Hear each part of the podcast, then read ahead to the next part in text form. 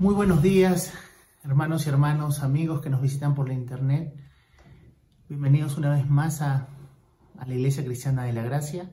Y el día de hoy vamos a continuar con la serie que venimos viendo acerca de la primera carta del apóstol Juan a la iglesia. El día de hoy vamos a entrar en el capítulo número 2 y vamos a ver los versículos 1 y 2 de dicha carta. Entonces, vamos a orar.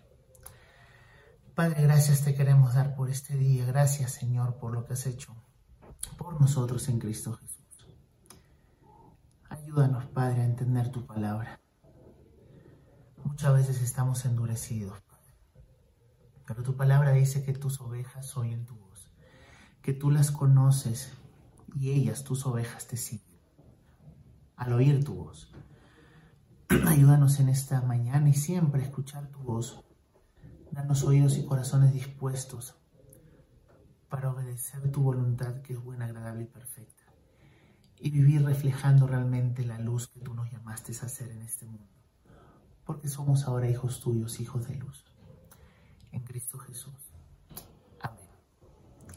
Bueno, hermanos, dice la palabra de Dios en Primera de Juan, capítulo 2, versículos 1 y 2. Hijitos míos, estas cosas os escribo para que no pequéis. Y si alguno hubiere pecado, abogado tenemos para con el Padre, a Jesucristo el justo. Y Él es la propiciación por nuestros pecados, y no solamente por los nuestros, sino también por los de todo el mundo. Hermanos y amigos, vivimos en tiempos en donde el pecado parece haber ganado mucho terreno en forma general es muy fácil ver cómo está de convulsionado el mundo. Vemos cómo el pecado parece gobernar en este mundo. Vemos que hay personas que aceptan el aborto y salen hasta con los dientes bien puestos para simplemente apoyar, asesinar la vida de un inocente, aún en el vientre de la madre y aún en las primeras horas de vida. Vemos el homosexualismo, por ejemplo, creciendo cada vez más y más. Gente que cada vez es más deshonesta en sus trabajos, en cómo viven, la crianza de los hijos. Padres que maltratan a las esposas y a los hijos. Un feminismo que realmente vemos que es una distorsión de la feminidad conforme al diseño de Dios. Vemos que el pecado está ganando terreno. Pero lamentablemente vemos que también el pecado está ganando terreno dentro de la iglesia de Cristo. Hay falsos maestros que en lugar de animar a los hermanos a luchar contra el pecado por medio del Espíritu Santo que ya mora en el creyente, simplemente menosprecian el pecado. Algunos otros que ya te dicen incluso que el cristiano no peca, sino que se equivoca ya no se le llama pecado lo que Dios llama pecado. Si no le hemos cambiado los términos, decimos que es error, decimos que es una equivocación. Y estos falsos maestros llevan tras de sí a muchas personas. También el poco conocimiento del mismo creyente con respecto al pecado hace que tengan una relación con este de una forma que no deberían de tenerla, escapando a cualquier lugar menos a Cristo. El día de hoy vamos a hablar de Cristo como nuestro abogado en los cielos, como nuestro abogado celestial. Y vamos a ver lo que tiene que decir el apóstol Juan por medio de su carta a la iglesia en el capítulo 12, su primera carta. Quiero empezar diciendo algo que es muy importante y que a veces, muchas veces se nos pasa por alto. Juan empieza diciendo, hijitos míos. Estas cosas os escribo para que no pequéis. Y si alguno hubiere pecado, abogado tenemos para con el Padre a Jesucristo el justo. Pero Juan empieza diciendo, hijitos míos.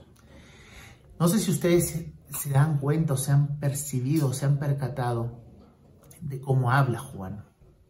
En ese tiempo, que los apóstoles o los pastores hablen a la congregación con estos términos de hijitos míos era muy común. Pero yo quiero recordarles que Juan, al principio, cuando recién estaba caminando con Cristo, tenía un carácter totalmente distinto. No tenía mucha paciencia. Incluso Jesucristo mismo llamó a él y a su hermano, los hijos de Zebedeo, los hijos del trueno. Recuerdan que ellos mismos, ante el pecado de otras personas, lo primero que decían es, Señor, no quieren dejarnos entrar en este pueblo, hacemos que descienda fuego del cielo. Este mismo Juan, que es el discípulo amado, ahora se refiere a la iglesia, entendiendo la condición del hombre, ya salvado por gracia por Cristo, pero aún teniendo pecado remanente en él, les llama hijitos míos. La ternura, hermanos, no tapa la búsqueda de lo virtuoso, de lo correcto y de lo verdadero. Juan dice, hijitos míos, estas cosas les escribo para que no pequen.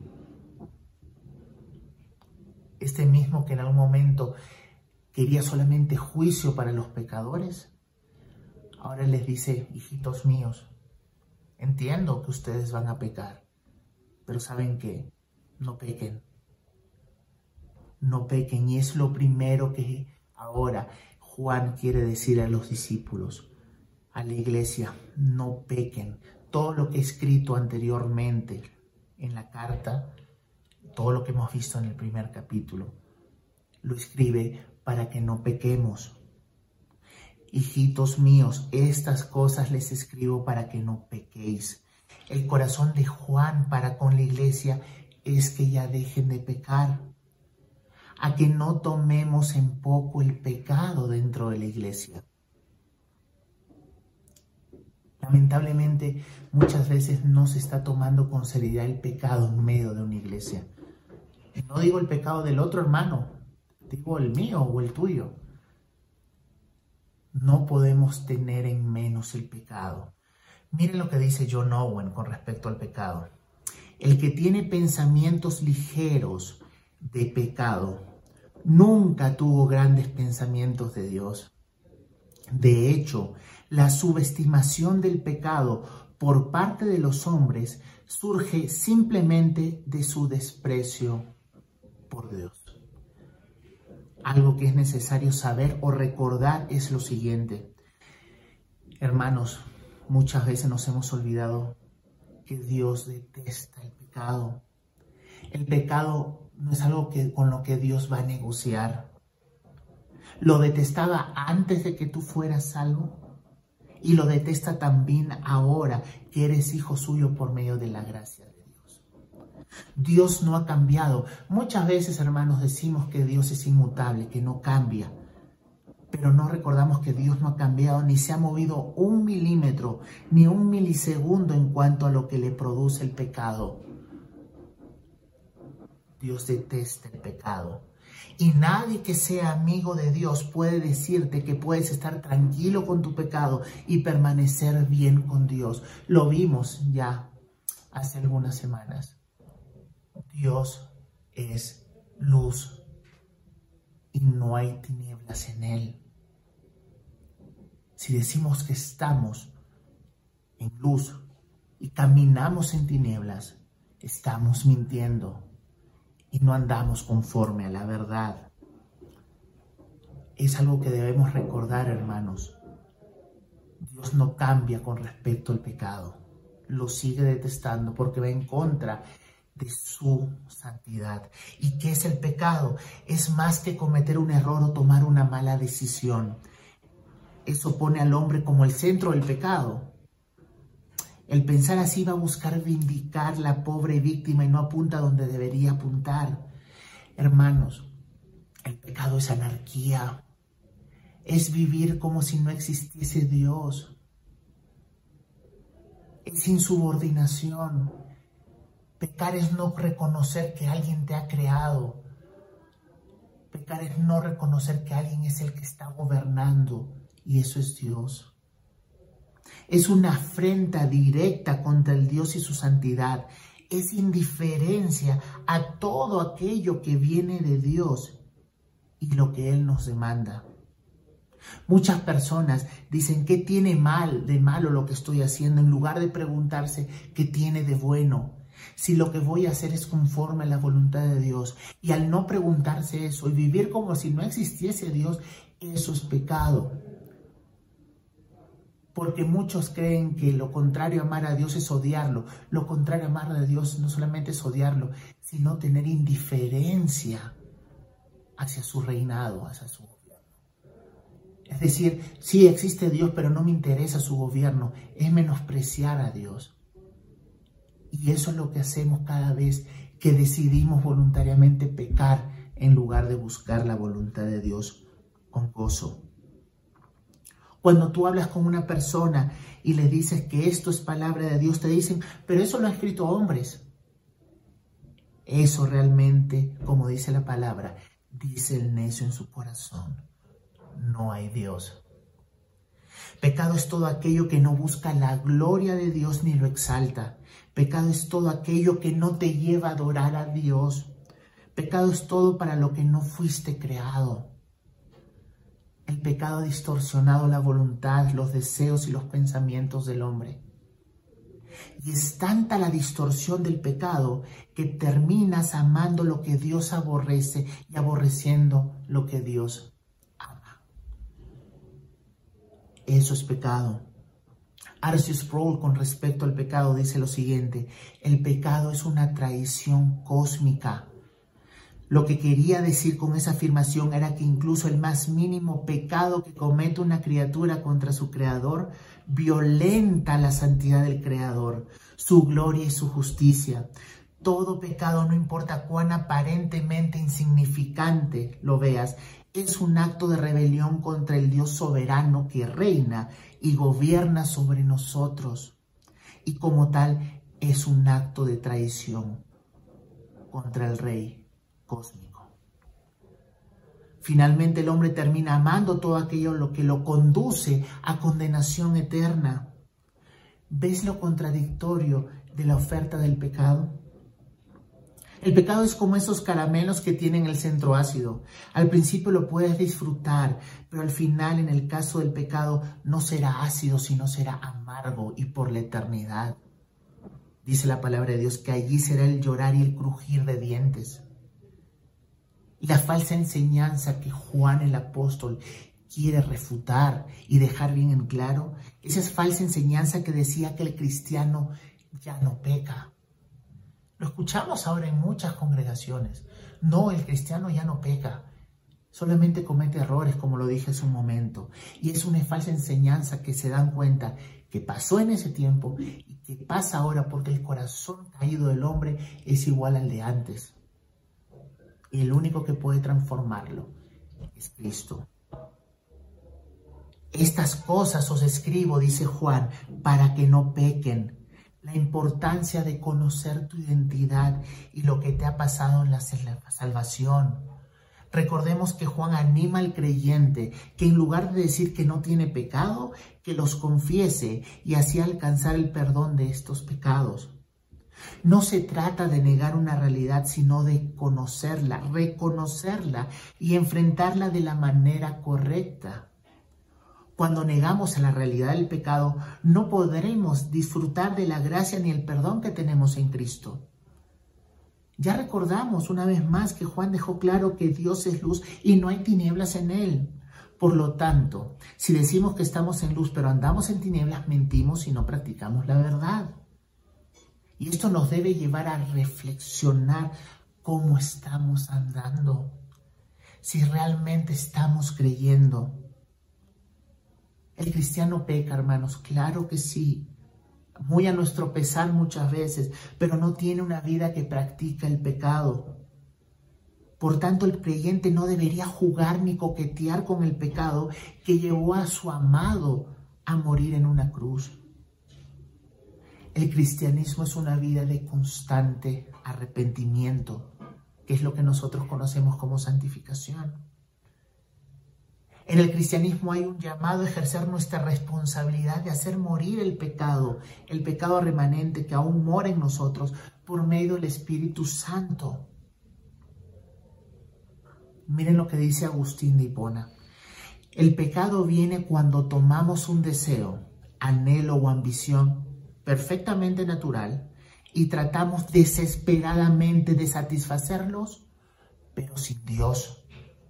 No solo es pecado, es una distorsión perfecta de la imagen del Creador en nosotros. Todas esas cosas buenas y toda nuestra seguridad se encuentran justa y completamente en Cristo. Y Steve Lawson, con respecto al pecado, dice que el pecado es la antítesis o lo contrario de la gloria de Dios. Una contradicción de su naturaleza santa es el pecado. Es todo lo que no alcanza el carácter intachable de Dios, que equivale nada menos que a una traición cósmica, como lo dijo Arce Sproul, contra el Creador. Estas cosas les escribo para que no pequen. Juan tiene claro que el creyente lamentablemente aún va a pecar, no va a vivir en un pecado, pero tiene que luchar y cómo debería enfrentar el pecado el creyente. Dice la misma palabra de Dios. Y si alguno hubiera pecado, abogado tenemos para con el Padre a Jesucristo el justo. Juan le da esperanza al creyente. Eso es lo que hace el apóstol Juan. Entiende que hay un remanente de pecado, pero hay una forma correcta de afrontar el pecado cuando hemos caído en él. Si pecan, si alguno hubiera pecado, lo que da la intención claramente Juan es de algo que no es una constante. El pecado, hermanos, no debe ser una constante en la vida del creyente. Juan debe, deja ver que ya no es el patrón del creyente el pecado. No dice ya que ustedes continuamente pecan y pecan y viven en pecado. No dice eso. La caída no debe ser una constante en el creyente. Generalmente usamos las excepciones como reglas y es por eso que en los últimos tiempos vemos a muchos despreocupados por el pecado, viendo estos versículos como licencia en lugar de ser de ánimo para andar en santidad. ¿Cuántas veces escuchamos entre nosotros que decimos somos pecadores? Pero ¿cuántas veces escuchamos entre nosotros decirnos una realidad? Que somos santos. Y tu santidad no depende de lo que tú haces o dejas de hacer, sino de que Dios mismo te apartó para Él, para su gloria, para vivir y conformarte a la imagen de Cristo día tras día. Ya no debe ser el pecado la constante, sino la excepción en la vida del creyente. Tristemente muchas veces ya no hay crecimiento en santidad, sino en pecado. Y es la santidad lo que caracteriza la vida del creyente. Y no estamos hablando de perfección. Quiero hacer un punto aparte acá. No estamos hablando de una perfección que ya no cometes pecado no estamos hablando, alguna vez hablamos que perfección no significa no equivocarte en nada, sino vivir conforme a tu propósito por el cual Dios te creó y ahora te llamó y te apartó para sí mismo. Cuando tú vives para el propósito al cual has sido llamado, en este caso la gloria de Dios, cuando vives para eso eres perfecto. Eres perfecto. Y nuestra perfección, la cual nos permite presentarnos delante de Dios todos los días y presentar nuestras oraciones viene única y exclusivamente de la justicia de Cristo puesta a nuestro favor. Juan deja claro que lamentablemente mientras estemos en este mundo, aún el creyente podrá pecar muy a nuestro pesar, una vez más lo digo. Muchos ejercitan incluso más sus cuerpos que sus almas. Cuidan más de lo que comen que lo que puede afectar sus almas. Juan sabe que aún podemos pecar y por eso quiere que podamos correr al lugar correcto. Y debemos reconocer en este punto que muchas veces como creyentes aún manejamos mal el pecado en nuestras vidas. ¿Y a qué me refiero? Voy a poner unos ejemplos. Muchas veces cuando pecamos lo primero que hacemos es escondernos. Vimos la semana pasada y Juan también dijo que si confesamos nuestros pecados, Él es fiel y justo para perdonarnos y limpiarnos de toda maldad. Pero lo que hacemos muchas veces es escondernos. Y nos escondemos como lo hicieron Adán y Eva al ser confrontados. Muchas veces negamos también el pecado como lo hizo Caín cuando mató a Abel y que le dijo a Dios, ¿acaso yo tenía que cuidar a mi hermano? Claro que sí. Otras veces no solamente nos escondemos, sino que sentimos condenación cuando Dios nos ha dicho por medio de su palabra que no hay condenación para los que estamos en Cristo. Las cosas viejas pasaron y aquí todas son hechas nuevas. Otra costumbre que tenemos cuando pecamos es excusarnos. No es que el hermano me dijo esto, no es que la hermanita me dijo esto, el hermanito me dijo esto, no es que tú no sabes cómo es mi jefe, no, tú no sabes cómo es mi compañero de trabajo. No, la mujer que me diste. No, la serpiente. Nos excusamos. Y no debemos excusarnos. Debemos confesar nuestros pecados. El pecado puede paralizarte por esa condenación que te hace sentir. Puede dejarte en ese estado por mucho tiempo. Puedes pretender muchas veces querer pagar con cosas muy piadosas al exterior algo que ya fue pagado, y reconciliarte por medio de tus obras y no por la obra de Cristo en la cruz. Si confesaos vuestros pecados, Él es fiel y justo para perdonar.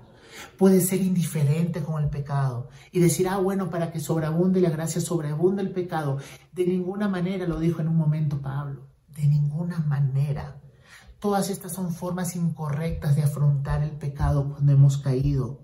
Y Juan nos apunta realmente y verdaderamente a la forma correcta de enfrentar el pecado. Y es recordando que tienes un abogado. Corre a Cristo. Y si alguno hubiera pecado, ¿sí? Hijitos míos, estas cosas les escribo para que no pequen. Pero si alguno de ustedes hubiere pecado, abogado tenemos para con Dios en Cristo Jesús, en Jesucristo el justo. La palabra que aquí sale como abogado es la palabra paracletos. El consuelo en el creyente por el pecado remanente es que hay alguien intercediendo. El creyente no puede ni debe buscar justificarse ni pretender ser su propio abogado. La palabra paracleto significa aquel que consuela o conforta, el que alienta y reanima, el que revive, el que intercede en nuestro favor como un defensor en una corte. Se utiliza la palabra paracletos en la traducción de este versículo como abogado. Cuatro veces, cuatro veces la mayor parte de las veces, solamente aquí se traduce como abogado, pero en las otras veces se traduce como consolador y habla del Espíritu Santo. Miren lo que dice Juan 14, 16, 17. Después de que Jesús anunció a sus discípulos que pronto los iba a dejar, seguidamente les dio una declaración de gran aliento. Y yo rogaré al Padre y os dará otro consolador para que esté con vosotros para siempre el Espíritu de verdad. Miren, dice otro consolador. Otro que es como yo. No es alguien distinto a mí, es como yo. Paracletos significa alguien que está, ha sido llamado a estar al lado de otro. Y yo quiero que podamos entender esto. Y no sé si alguna vez nos hemos puesto a pensar en esto pero es como si tuviésemos dos abogados. Pero ¿cómo puedes decir dos abogados? Aquí dice que el único abogado es Cristo, sí, pero tenemos que entender que tenemos un abogado en la presencia de Dios, que es Cristo. Al lado del juez está sentado a la diestra del Padre. Y tenemos a un otro abogado consolador que es el Espíritu Santo, que vive ahora y mora en el creyente. Es aquel que está caminando con nosotros ahora que fue enviado por Cristo mismo, mejor dicho, el Padre envía a este consolador para que camine con nosotros y para que nos recuerde las verdades de que ya ha sido cancelada nuestra deuda. Es como que tienes un delito y te tienes que presentar delante del juez y tienes una persona a tu lado diciéndote, tranquilo, ya fue pagada tu deuda. Tranquilo que ya fue pagada tu deuda. Y tenemos a un abogado en la misma presencia del Padre, a su diestra, también intercediendo por nosotros. Y de, ese, de Él es que vamos a hablar más ahora. No es simplemente Cristo un abogado que cumple su función por cumplir, sino que es alguien que está involucrado profundamente con el que está defendiendo. ¿Tú te imaginas un abogado que esté preocupado llamándote cada vez que tú sientes que tal vez el juez va a agarrar y va a decir, ¿sabes qué? Vas a ser culpable. ¿Sabes qué? Te voy a meter preso. Y tener un abogado que te esté llamando por llamar así, por llamarlo de alguna manera, todos los días diciendo, tranquilo, tenemos el caso ganado, tranquilo. Es alguien que camina con uno, que sabe la gravedad del caso que está defendiendo, pero al mismo tiempo con lo consuela recordándole que el caso ya está ganado porque él mismo pagó el precio. No es un abogado que tiene que decirte que eres inocente sino recordarte que ya pagó el precio que tú deberías de pagar. Muchas veces estamos buscando una voz que nos diga inocente, pero esa voz no la vamos a escuchar. Vamos a escuchar la voz y tenemos que escuchar la voz consumado es. No la de inocente porque no somos inocentes. Porque el abogado que necesitamos es para con Dios, porque tú no puedes pagar por ti mismo. Cada pecado que cometemos el primero es una afrenta directa contra el Creador. En Isaías 59, 1 y 2 dice que nuestros pecados nos han separado de Dios. Hay una deuda que debe de ser resuelta y que tú no puedes pagar. Todas tus obras de justicia son como trapos de inmundicia, dice, dice la palabra de Dios. Dice también que mudará el, etíope su piel y leopardo las manchas de su lomo. Así el que está acostumbrado a hacer el mal podrá hacer el bien. Esa es la condición del ser humano. Lo que Juan quiere es que nos acerquemos confiadamente al trono de la gracia, a nuestro abogado, donde vamos a alcanzar misericordia y gracia para el oportuno socorro. ¿Y por qué? ¿Cómo así ahora me puedo acercar confiadamente realmente a ese trono? Porque ese abogado que está en la presencia del Padre en todo momento abogando por ti, intercediendo por ti, es aquel que murió por ti en esa cruz para que tú puedas salir libre. Siendo culpable, puedas salir libre porque toda la culpa fue echada sobre Cristo mismo. Y eso es lo que dice más adelante. Y Él, Cristo, nuestro abogado, es la propiciación por nuestros pecados y no solamente por los nuestros, sino también por los del todo el mundo. Hermanos, la ira de Dios es una ira santa, es una ira justa.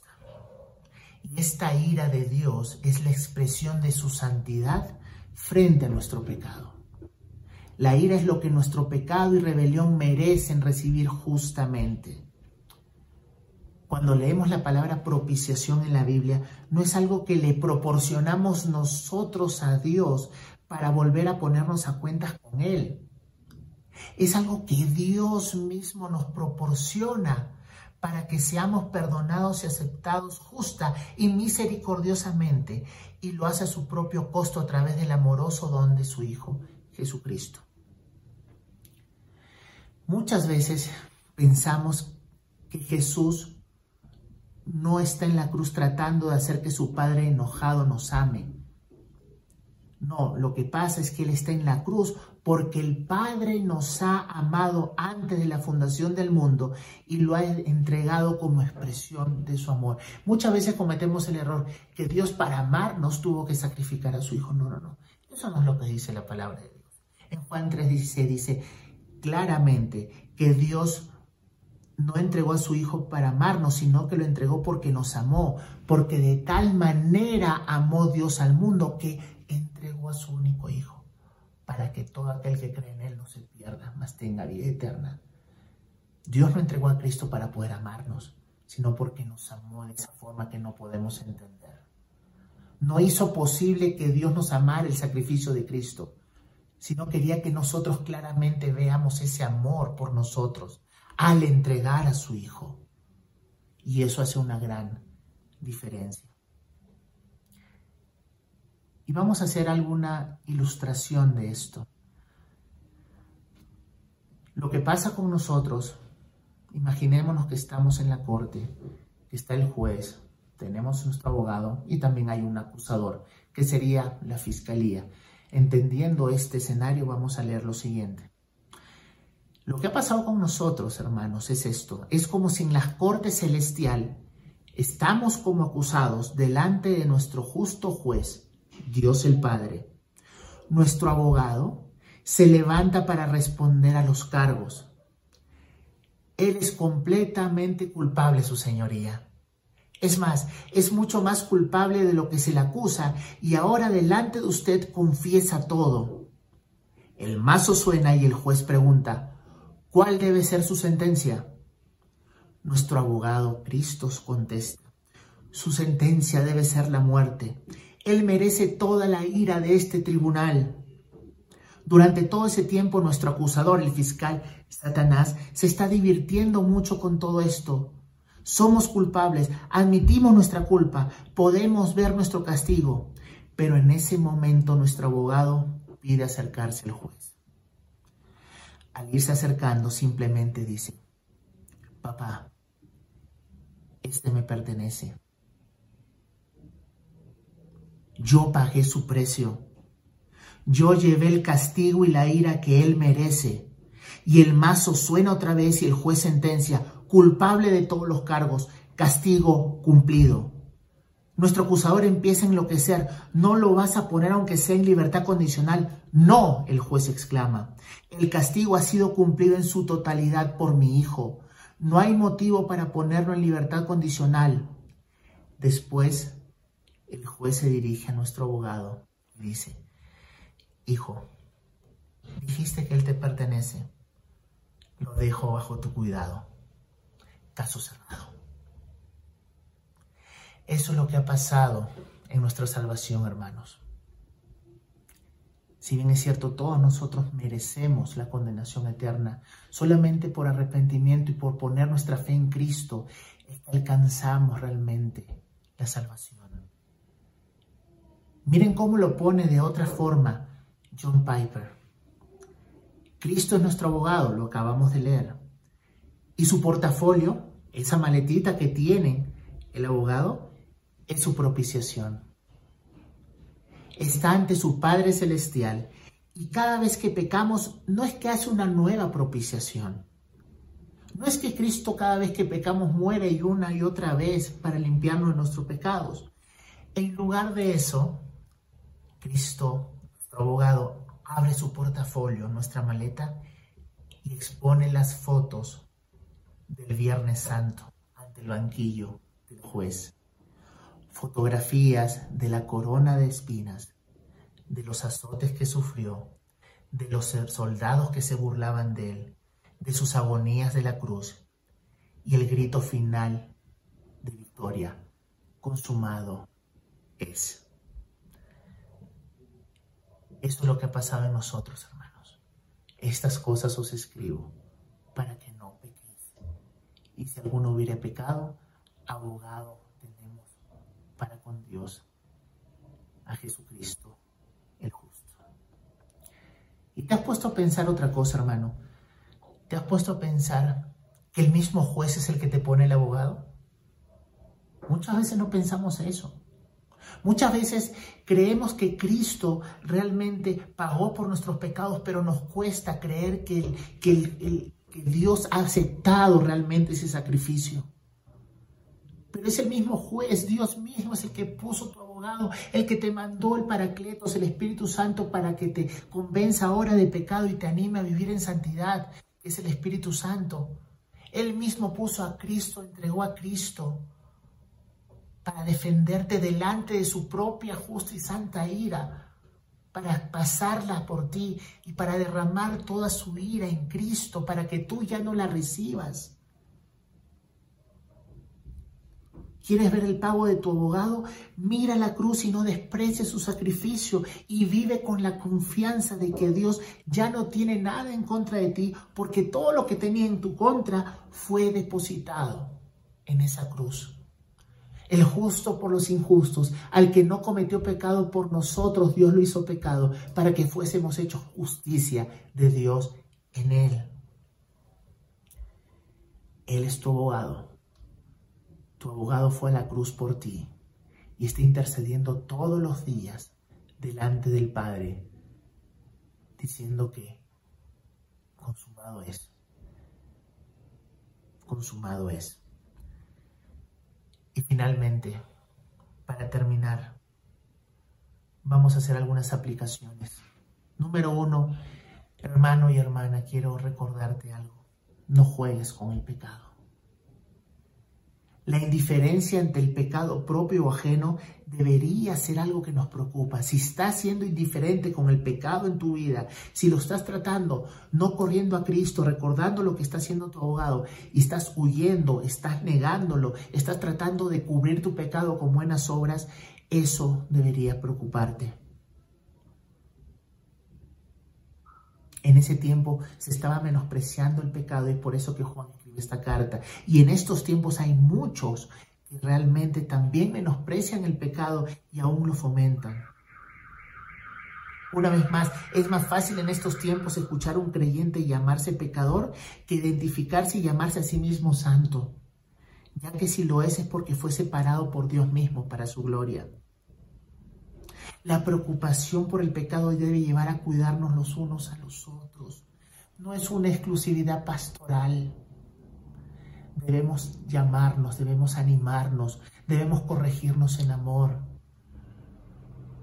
Muchas veces nos estamos olvidando de ciertos pecados. Por ejemplo, nos estamos olvidando que muchas veces estamos cometiendo el pecado de la impiedad. ¿Cuál es el pecado de la impiedad? El pecado de buscar, no buscar la voluntad de Dios, no buscar a la voluntad de Dios en ninguna de las decisiones que tomas en tu vida. No buscar la voluntad de Dios es decirle a Dios, yo sé más que tú, mi voluntad es mejor que la tuya. Y eso, hermanos míos, es pecado. Las preocupaciones, la ansiedad y la frustración también son pecados porque no estás confiando en Dios, sino más en las circunstancias a tu alrededor. Y estás diciendo que las circunstancias es lo que va a determinar realmente si te sientes bien o te sientes mal. Y no descansar en Dios, eso es pecado. Es pecado el orgullo. Es pecado. Y con esas cosas muchas veces no queremos luchar por medio del Espíritu Santo que muere en nosotros, hermanos. No jueguen con el pecado. Estas cosas los escribo, dijo Juan, para que no pequéis.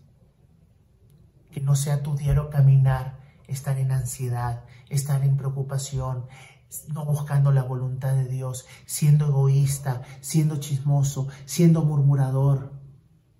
No la falta de contentamiento. Cuando tu contentamiento viene de las circunstancias y no de Dios, es pecado y tengo que decirlo porque tenemos que cuidarnos.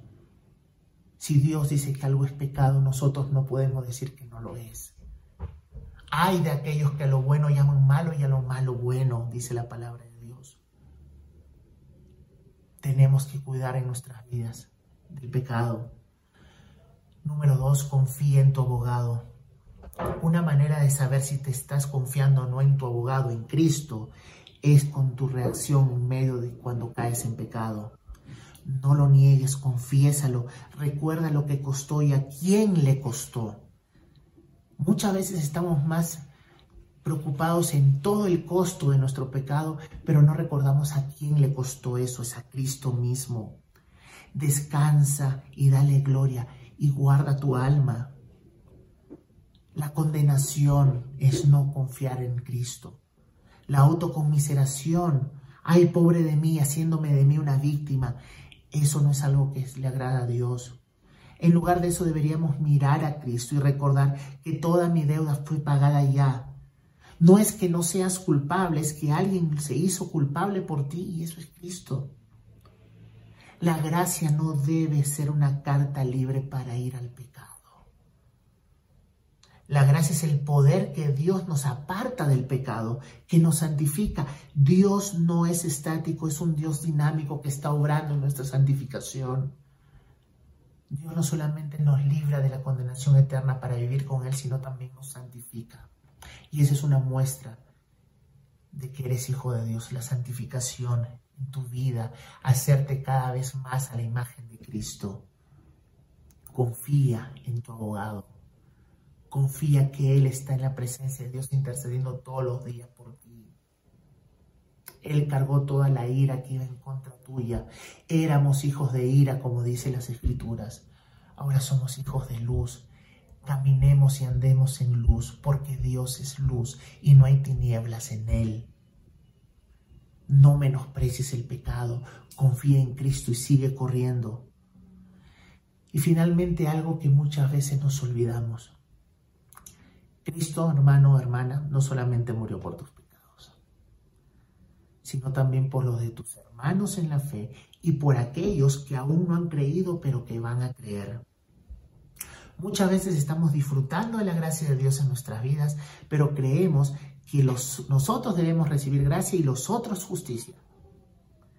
Eso nos debe ayudar a ser pacientes y a tener el corazón como lo tenía Juan a pesar de que veía que había pecado en de la iglesia, los trataba como hijitos míos, con ternura, sin dejar de decir que tienen que dejar el pecado.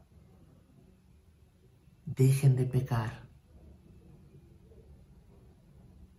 Tenemos que ser pacientes con los que están lidiando con el pecado, pero de ninguna manera debemos alentar el pecado en la vida del creyente ni menospreciarlo. Debemos animarnos a no estar tranquilos en medio de pecados, sino a corregirnos con misericordia y confiar en Cristo como nuestro abogado. Firmes pero sin dureza, recordando que tenemos pecado a tratar también en nuestras áreas en la vida. La autoridad para tratar el pecado no la da principalmente tu testimonio, aunque le va a dar credibilidad.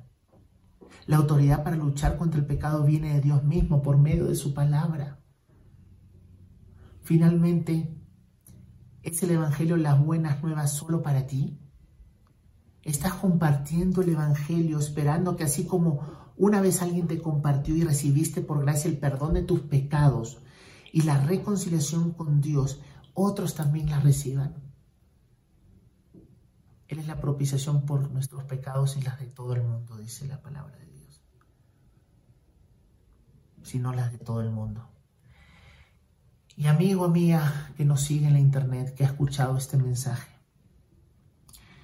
quiero preguntarte y decirte que si no has nacido de nuevo, si no tienes realmente una fe que se muestra por medio de tu vida, una fe en Cristo,